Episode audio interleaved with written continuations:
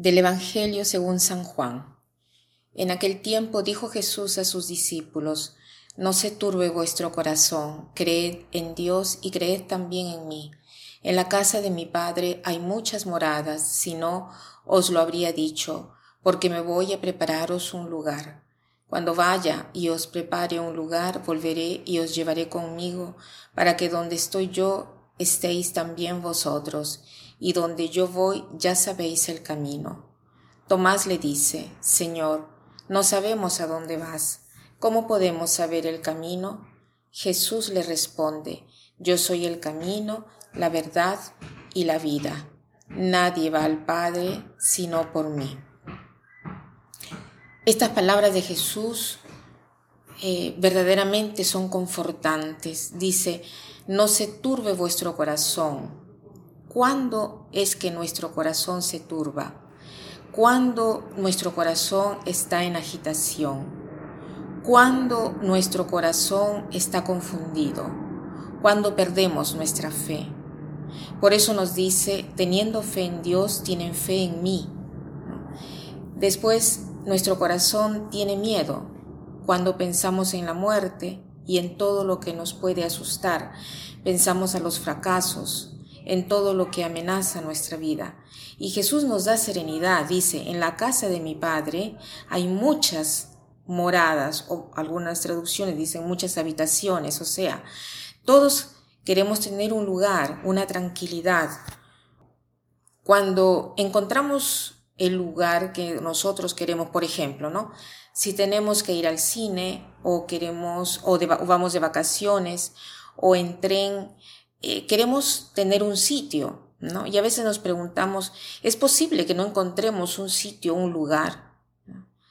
Jesús nos prepara un lugar, pero no un lugar momentáneo, sino un lugar que nos dará la seguridad para siempre por lo tanto, debemos estar tranquilos porque la muerte no tiene poder sobre nosotros y nosotros vemos que a Jesús, eh, nosotros vemos que a veces Jesús no, no está con nosotros, que se ha ido, pero Jesús dice que cuando Él se vaya es para preparar un lugar.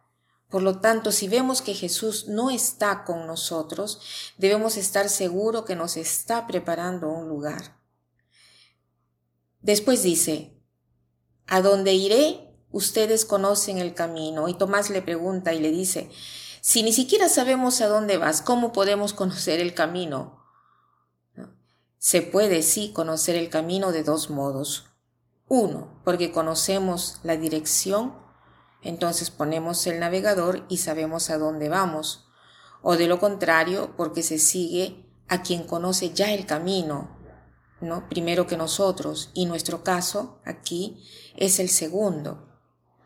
Es verdad que no sabemos el camino eh, a dónde vamos, pero conocemos el camino porque Él, Jesús nos lo ha trazado, nos ha dejado huellas, y ese es el camino que debemos seguir, debemos seguir esas huellas. Y no nos perderemos jamás. Jesús dice, yo soy el camino, la verdad y la vida.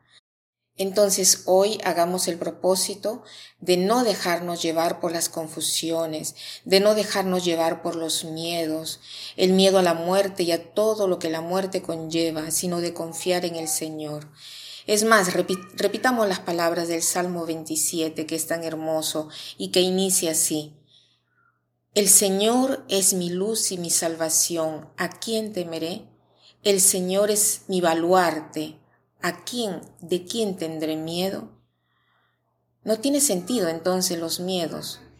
Hagamos el propósito eh, hoy de que cada vez que sintamos miedo, Repitamos esas palabras del Salmo, leamos todo el Salmo 27, meditémoslo si es posible y verán cómo todos los miedos pasarán porque el Señor está con nosotros y sabemos cuál es el camino por donde debemos ir a este lugar maravilloso que Él nos está preparando y a seguirlo cada día. Y para terminar quisiera citar esta frase que dice así, antes de hablar, pregúntate si aquello que dirás coincide con la verdad, si provoca algún mal a alguien, si es útil y finalmente si vale la pena disturbar el silencio por aquello que quieres decir. Que pasen un buen día.